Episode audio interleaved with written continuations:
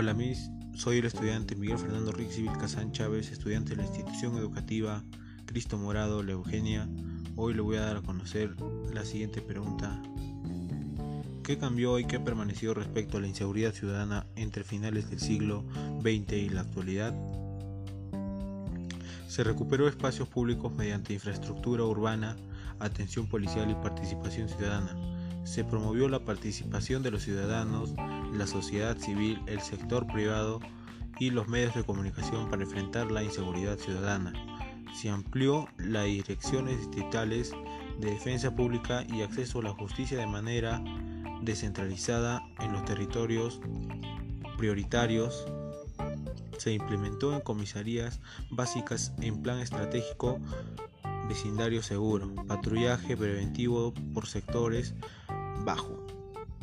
Se incrementó el número de usuarios que hacen uso de aplicativos móviles para la prevención del delito.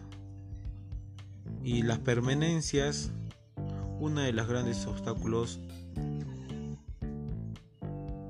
es la carencia de un sistema integrado de gestión de la información delictiva en los distritos y provincias a nivel nacional no se da el fortalecimiento de la Policía Nacional del Perú como una institución moderna con una gestión eficaz, eficiente y con altos niveles de confianza ciudadana.